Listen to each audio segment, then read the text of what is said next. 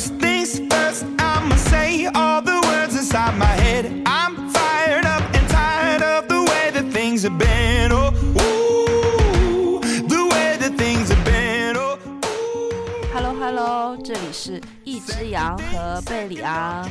Hello，大家好，我是一只羊。大家好，我是贝里昂。贝里昂现在在干什么呢？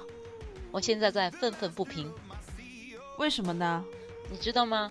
嗯，昨天当我日常的结束一天的工作，然后拿出我钟爱的零度的时候，我就随口的和我朋友说了一句话。嗯，因为我嗯，就是大家也可能看我的介绍就知道，我是一个气泡水痴迷爱好者，而这其中各处，我是对于零度，就是可口可乐公司的零度，是真的是钟爱粉。然后我真的是日常饮品就是零度可乐。然后昨天嘛，然后我在喝的时候。因为我其实一直都知道，其实过多的摄入碳酸饮料嘛，其实是不好的。所以说我一边在放纵自己去享呃去享受这个小小的乐趣点，但是一边其实我又隐隐的在告诫自己不要喝太多的可乐。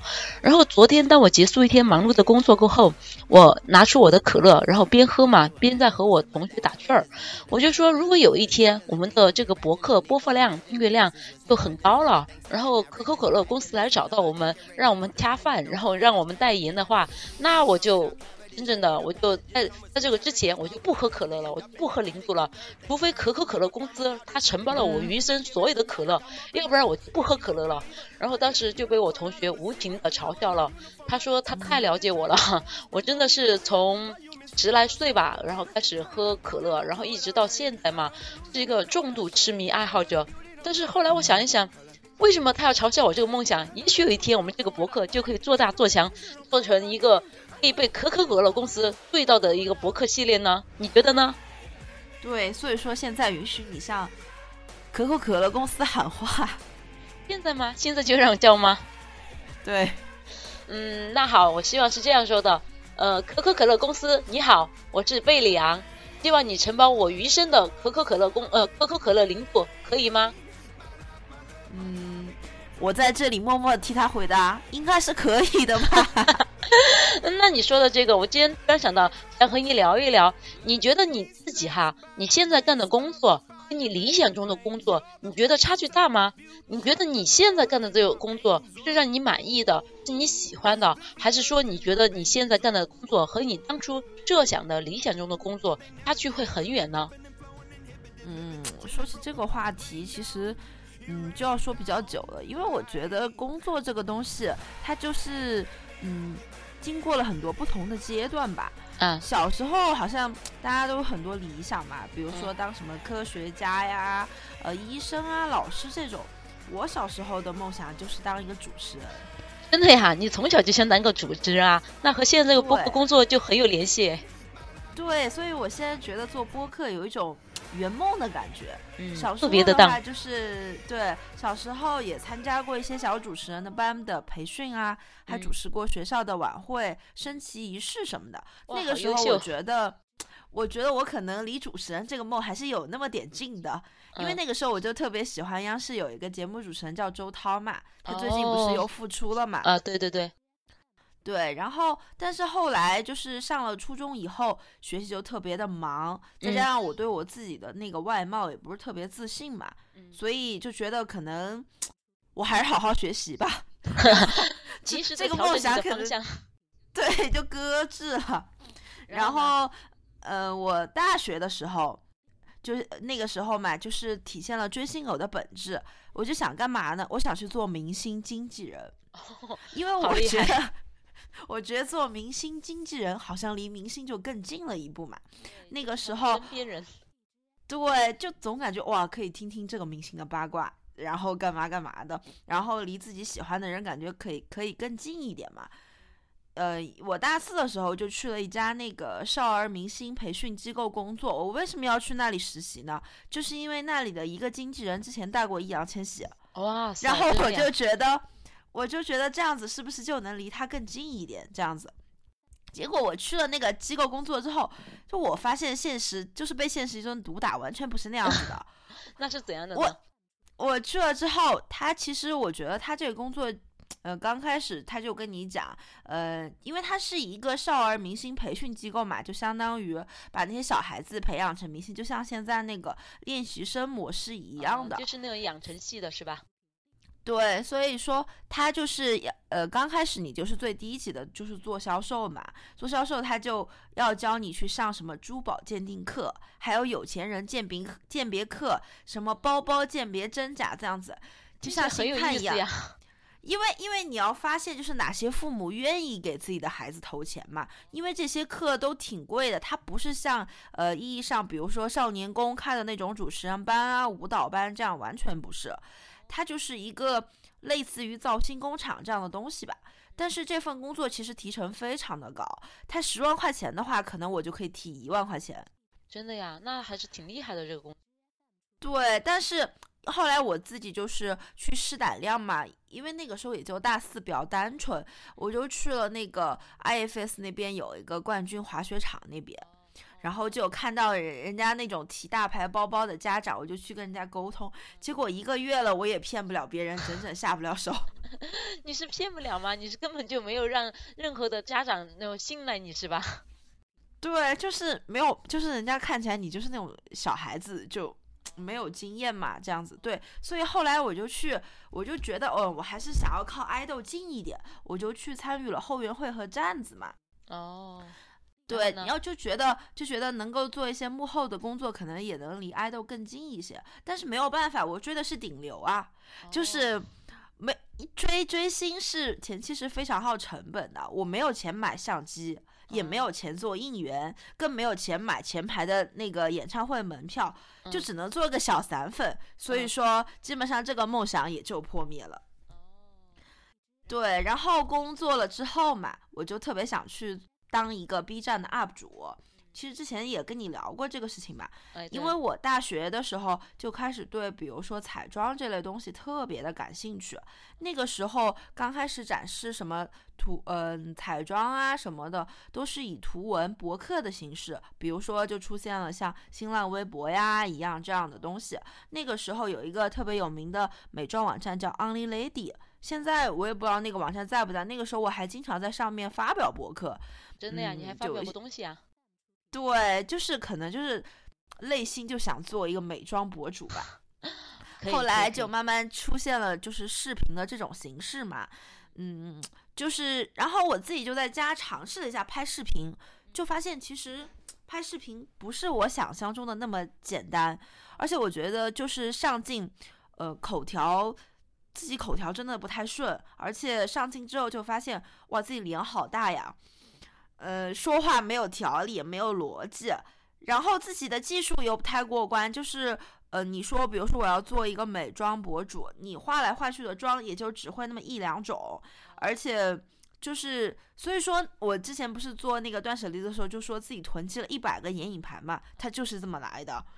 就是后来我有一个朋友，他就是在 B 站开了一个频道，但是真的也是观看量很少那种。其实我觉得，在我看来，他就是那种美妆技术大伯，他技术超级牛的。就是我感觉看他的素颜和那个妆后照片，就像换头术一样。哇塞，那么神奇啊！对，所以我觉得这个东西，呃，我也做不了嘛。但是其实我觉得，在经过这三个阶段之后。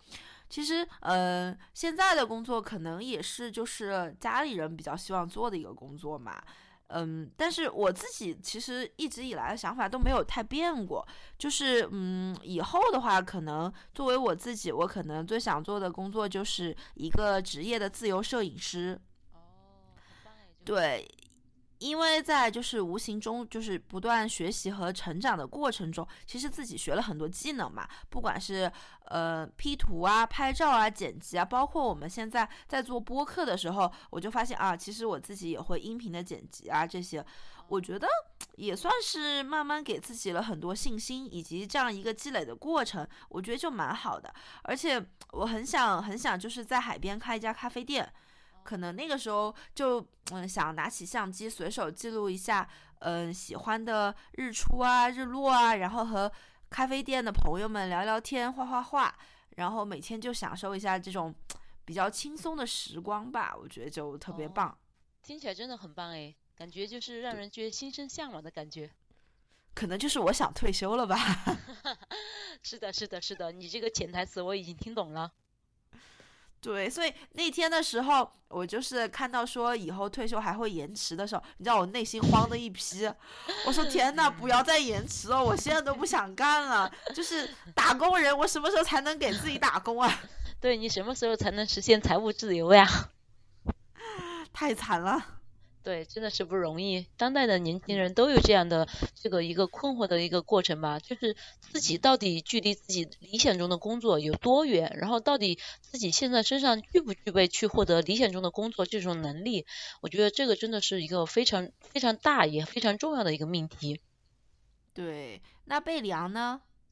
嗯，我和你稍微有点不同。你刚才说的是根据你的你的年龄阶段嘛？其实我来谈这个问题的话，我主要是心情上的变化。嗯，开始的时候，我刚刚刚参加工作的时候，可能更多的我也会像你那样想，就是我理想中的工作是什么？我当时印象记得很深，我和我一个同事嘛，一个玩的挺好的一个朋友，一个同事，我们就聊过。当时我就说，我说我理想中的工作。具体是干什么的我不知道，但是我希望他的工作环境首先是窗明几净的，有一个大大的落地窗，然后有一张整洁的办公桌，然后还有就是与之同时的是，我希望就是和我一起工作的同事嘛，大家就像。嗯，小伙伴儿像朋友、像家人一样，就是除了共同打拼工作以外，还能有一些时间就一起出去旅行呀，简单的放松一下。因为我从小就是一个痴迷二次元的人嘛，我记得在我很小的时候看过一部日本的漫画叫《暗之魔仪》，然后里面 有一段。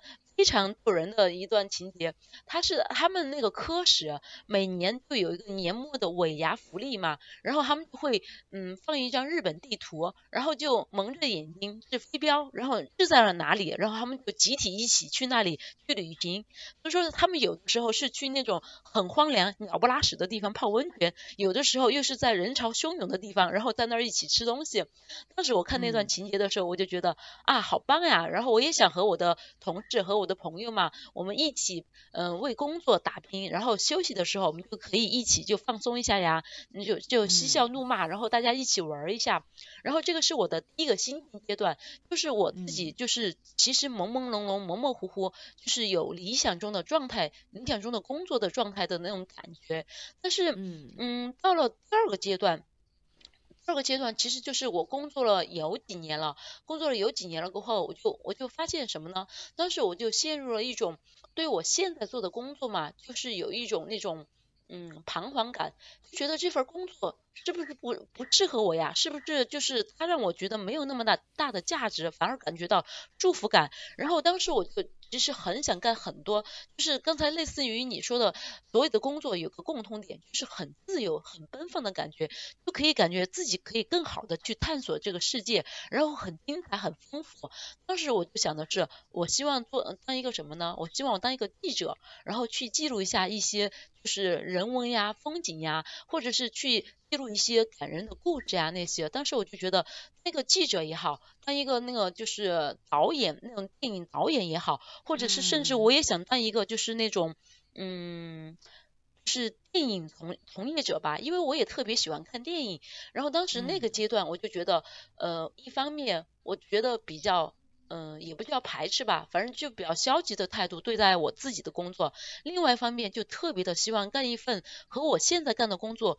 截然不同，然后特别有自由核心内涵的工作，但是又过了一段时间过后，大概就是我现在的心境状态，就是我应该是叫学会了，就是更加的和自己，就是更包容自己，然后更学会了和自己和解吧，然后也是有了一定的小小的成长。我觉得其实任何一份工作。就哪怕我现在的的工作，它也许最开始不是我自己最初的梦想，但是如果说你真真正正的能沉下心来认真的去干的话，其实我觉得每一份工作它都可以带带给你不同的体验，带给你真正的感你自己的一些东西。其实工作它只是存在的方式不一样，但是如果真正真的你用了心，你真的对它。真情实感的付出了的话，我觉得内核其实都是一样的。当然，就是说有的工作可能比较枯燥乏味，有的工作就是感觉特别的丰富多彩。但是他们的区别只是一个简单的外在。如果你真正的沉下了心，真正的潜入到了里面。我觉得抛开外外面所有的浮夸的东西，最终核心内涵始终是你自己为你自己的。呃，讲法或者是人生或者是目标去努力，那种拼搏感始终是会让你自己觉得很棒，然后肯定会肯定自己的。所以说，我现在阶段的这种心境，我就觉得，嗯，什么工作都好，只是只要你自己真正的能从你做的事儿里面发现你自己的价值，我就觉得，嗯，这份工作是有意义的，是可以持续的，是可以接着干下去的。对。其实今年疫情的时候，我身边也有朋友辞职了嘛。嗯，我其实挺佩服，就是今年因疫情的时候辞职的朋友，因为也能感觉到今年其实大环境下，呃，再去找一份工作其实挺困难的。对，今年的整体形势不太好。对。其实我觉得，嗯，也工作了好几年。刚开始工作的时候，其实对于比如说辞职这种事情，我是想得很开的。嗯，我觉得也许有一天，呃，不想做，我就可以走了。可是我觉得，其实随着时间的推移，好像自己没有当初那么勇敢了，就觉得，嗯，有一些东西其实是放不下的，可能轻易去丢掉一些东西的那个勇气，真的不足我刚刚开始工作的时候吧。但是换句话说，其实也许也许是你成长了呢，很可以以更包容的眼光去看待问题和事物了，觉得自己也可以从这份工作里面获取一些东西，也许就是你成长了呢。嗯，也许是吧。但是其实，嗯，以前不是讨论过一个话题嘛，就是说，如果把你的兴趣变成你的工作，那你，嗯，会怎么样？其实，嗯，我有时候在想，就像我我说以后想做一个呃职业自由的摄影师嘛，因为我本人就非常喜欢拍照这样子。其实我没有想过未来说，如果我的兴趣真正成为我的工作，我会不会就把我的兴趣变成了跟我现在的工作一样，就觉得它只是一个养家糊口的工具？我觉得还 不是很容易想象到的画面吧。嗯。其实真的就是兴趣是最好的老师嘛。当我们有兴趣的去做一件事情的时候，就会迸发无限的活力嘛。就好像现在我们刚刚开始做播客，每天都觉得有很多选题，每天都觉得有很多东西可以和大家分享。是如果往下面走，做得更长远，做得更久的话，我们也不知道到底会怎样。但是其实你换一个角度来想问题，嗯，你做的每一份事情，它如果你只要。深入的去挖掘，只要你认真的去思考，你总会从里面找到你自己就是感兴趣的点的。只是说，很多时候，大多数时候，我们一来我们就觉得啊，这个东西最初不是我想要的，所以说我就懒懒得去挖掘它，懒得去深入的思考它。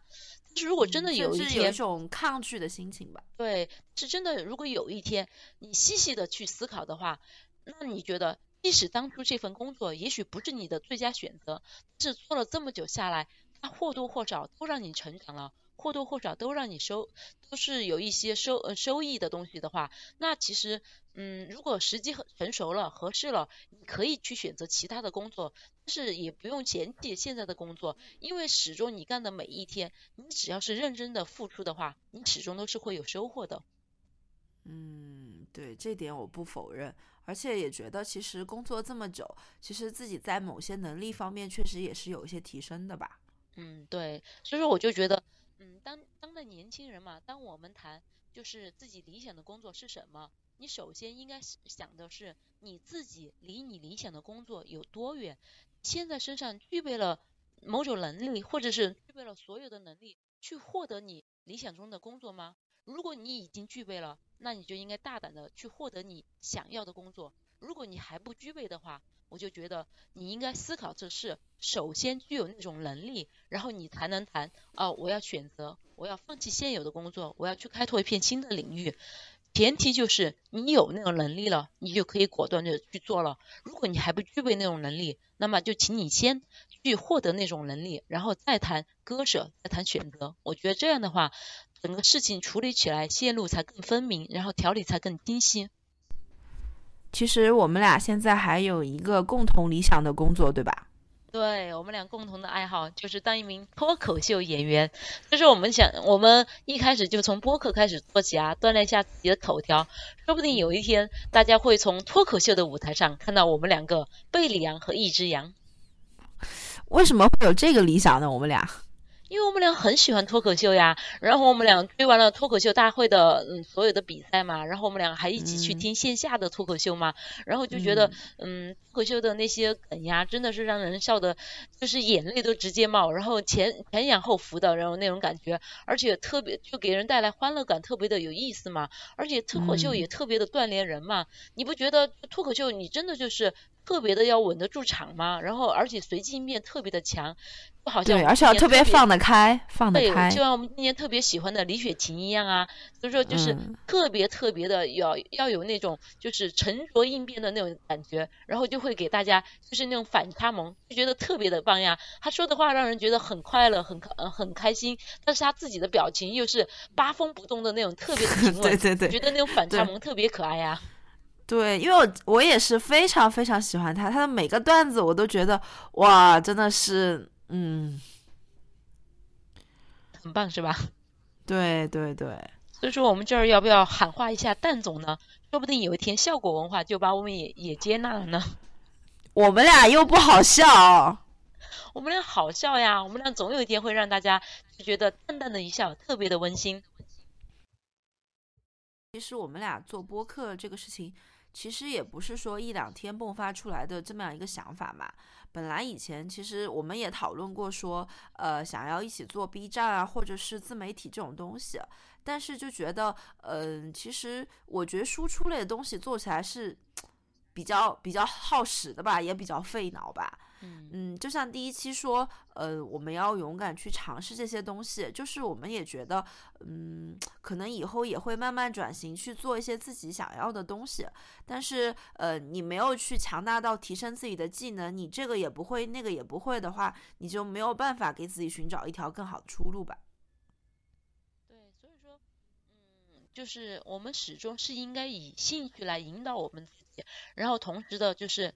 潜下心来，不断的打磨自己，然后磨练自己，使自己具有那种可以随心所欲的那种能力。然后我们再来谈，我们要肆无忌惮的去追寻梦想，这样的话才不容易踏空，并且真真正正的可以实现你的梦想。我觉得这样的话应该会更好、更稳妥。嗯，那你说，如果在追梦的路途路途中有迷茫的时候该怎么办呢？嗯，这个时候的话，我觉得有两个小小的建议。第一个的话，当然就是静下心来，你自己试着问一下自己，你对于你这份梦想，你真正的你觉得你有多大的决心？就好像我最近就是说到这个，我突然就想说，最近我觉得在你的建议下嘛，我真的是很认真的思考了一下，我要不要学日语的这个事儿。因为其实从我十岁吧。从十岁到现在，嗯，一二十年过去了嘛，我一直是很痴迷于就是呃动漫文化、二次元文文化的嘛。然后其实我从小到大，我也接触了非常多的就是日本的漫画呀，那些那些文化那些。其实，嗯，我觉得学日语的话，对我有一个得天独厚的一个优势，就是因为我真的是非常非常多的时间都是嗯。就是日本的漫画呀，看日剧啊，或者是怎么样，我有那个那种语言的感觉，但是这么多年以来，迟迟的都没有没有动都没有动身嘛，去做去学，真正的去做。然后那天我们不是又一起看日剧吗？然后我就觉得那那两句台词，然后当时一下子就触发了我对日语的那种，又是燃起了学习的心态嘛。然后当时我就说啊，好想学日语。就说你应该去学吗？然后我就跟你说，我觉得现在时间学会不会太晚了？然后你就说，任何时候开始都不晚，只要你真心的想学。那我觉得这个道理其实用在我们对于工作、对于理想上面来说也是呀，只是取决于你真的是要思考自己是三分钟的热情，还是真的长久以来你迟迟不忘、念念不忘的一种想法。因为我们不是有句话叫“念念不忘，必有回响”吗？如果你真正的觉得自己确实，这个事情让你已经牵挂了很久了，并且你觉得你可以为之出努力，赌上自己的一切的话，那我觉得即使遇到迷茫的话，你也很快就会坚定下来你的心，因为你真你知道你自己真的是很爱这份事业的，哪怕会有挫折，哪怕会有迷茫，但是你都都可以通过自己的这份热爱，然后去坚持，然后去继续的向前走。然后我觉得这个是第一个，我觉得小小的建议，就是你真的可以好好的问一下自己，我是真的爱这个事业吗？我是真的爱这个这个目标吗？我是真的想去达到吗？如果是的话，那就大胆的、勇敢的去，然后我们用爱发电，然后可以让我们走得很远很远的。然后这是第一个。然后第二个例子的话，其实啊第二个小的方法的话，其实也是从你身上得到的灵感，就是你可以去问问你身边的朋友，让他们给你一些参考。因为那天我就觉得你给我说的简简单单的几句话，一下子就给了我很大的勇气。不论什么时候去做，只要你真心的想做，都不会晚。那么哪怕你现在干了一份你觉得离你的梦想十万八千里的工作，但是你一旦具备了可以换工作的这种能力，或者是具备了去获得你理想。中的工作这种能力的话，那你真的就可以立马动身了。再加上你的朋友在旁边鼓励你啊，或者是给你一些小的建议，或者是就陪着你听你倾诉一下内心的想法，我都觉得你可以从心里面就涌起莫大的勇气，然后进而就往往你该去的方向、正确的方向就一路的奔去。我就觉得这两个方法是我们遇到就是。前进的路上遇到迷茫的时候，其实比较好用的两个小方法。嗯，我觉得听了。感觉真的就是有人在身边鼓励你，还是非常重要的。真的是一起陪伴走下去的道路，可能会更长久吧。那肯定呀，所以说我们就说，为什么我们真的是呃很需要听听身边人的意见，很因为我们真的都是可以从别人身上吸取养分、吸取力量的。但有些时候你觉得自己迷茫了，然后你可以先问问自己内心，问了自己内心，再问问自己身边的人，你就可以听到一个很明确的答案，听到一个很明确的声音，告诉你路在哪里，然后就往前面走就好了。嗯，对对对。那你觉得你现在觉得，如果说你现在要通往你最理想的工作，就是刚才你说的自由自由的摄影师嘛，还有包括海边的开咖啡店的话，那你觉得你现在有没有一个明确的方向和途径？你觉得能达到这个梦想呢？其实我觉得还是有吧，因为我其实一直都是对自己想要的东西非常清楚的一个人。就像呃那天说到一个话题，就是说我觉得我越来越不惧怕长大了，是因为我觉得工作之后我越来越清楚，其实我想要的是什么。我觉得高中的时候，包括高考嘛，那个时候选志愿，就其实我并并不清楚我以后的道路到底要做什么，因为我一直都觉得，呃，其实我是有想法的人，但是我不清楚我自己想要成为什么样的人。但是工作了以后，我就会觉得，嗯，我看过了身边很多的人，但是我就会越来越清楚我的方向就是要这样子。所以说，就像我们刚刚说的一样，我也在不断的学习很多技能，比如说做摄影师，那么我是去报了那个摄影的课程，然后也是不断的练习自己的一个摄影技巧，提高自己的审美能能力水平。然后以及我就是编辑、剪辑那个 P 图的水平啊什么的，都是在不断的提升。包括现在在学一些，比如说呃室内打光呀，或者是那个嗯航拍嘛什么的。然后关于呃海边咖啡店，哇，这个东西做的功课就更多了，就是从室内设计、装修什么的就开始自己研究。因为我今年有一个特别好的朋友，自己开始做健身房了嘛。我觉得我特别佩服她，就是一个女生，呃，一个人承包起了这个健身房所有的工作，从前期，呃，取名字、设计 logo、设计产品，然后到这个店的装修、买器材，以及跟各种各样的人谈，我有时候都觉得她就像个女强人一样。呃，所以身边真的有非常多这样的朋友给你鼓励嘛。就我觉得，就嗯，蛮坚定自己继续走下去的信心的，所以我也给了贝里昂很多的信心，是因为我觉得，呃，人其实很难找到一项自己真正喜欢的东西。对于日语，我真的是感觉到他对于呃日本文化、日本呃所有东西的一些热爱吧。我其实挺希望你能够就是说去做自己这么多年以来一直想做的事情，就像我大学的时候。觉得第一次踏出第一呃自己离自己想要的东西很近的时候，就是自己毅然决然去学了韩语。你是被日语文化熏陶吗？我是被韩语文化熏陶吗？直到后来，也许在我现在的生活中，韩语的使用频率并不高，但是我觉得这件事情对我自己来说是一个非常大的突破。我勇敢的走出了那一步，嗯，导致我后面就不用生活做排除法了，可以直接找到我想要的答案。嗯，对，而且你以后可以接韩国人的单子，而且作为你的朋友，我绝对回馈一下你给我的信心，我绝对也给你一个机会。下一次我们出去旅行的话，请你给我当旅拍的专业摄影师，好吧？全程给我拍照，然后还要包括修图修的美美的。对呀，但是你没有给我修图呀，上次你只是给我拍了呀。下次希望你来个一条龙的服务，你帮我拍了照，请帮我把图修的美美的，好吧？你给我打钱。哎呀，我都，我作为你的朋友，我是在鼓励你，好不好？我这是给你机会锻炼你，好吧？那我们这个是不是可以做成一个许愿的节目呀？对对对对对，我们这个就既然是个养成系的电台是吧？那我们肯定应该兼具就是许愿的功能。如果说以后真的可口可乐可口可乐公司听到了我的这个呃立的这个 flag，听到了我的召唤，然后承包了我余生所有的零度的话，那么我希望嗯我们的所有的听众朋友也可以实现他们所有的想法。不然作为你是主播之一。那么现在可以说说你的愿望，你也可以朝易老师喊一下话呀。万一易老师就听到了呢？对，因为我要跟大家讲一下为什么会有这个环节，就是因为就是现在综艺节目有一种风气，就是每个游戏或者是挑战完成了之后，大家就会在弹幕上疯狂许愿嘛，比如说什么脱单成功、考研顺利、成功上岸之类的。然后呢，所以开头就有了被李昂喊话嘛，那么结束的时候就由我来喊一下话。我就好，我我我倒要听听你是怎么给叶老师喊话的。易烊千玺先生你好，我是你的粉丝一只羊。今天我在一只羊和贝里昂的电台，你看一下我们这个电台多棒呀，多温暖呀！有一天能够被你看见就好了。嗯，他会看到的，就正如可口可乐公司会看到我，然后承包我余生所有的零度的。对对对对对，希望我们这个锦鲤电台，万一有一天真实现了呢？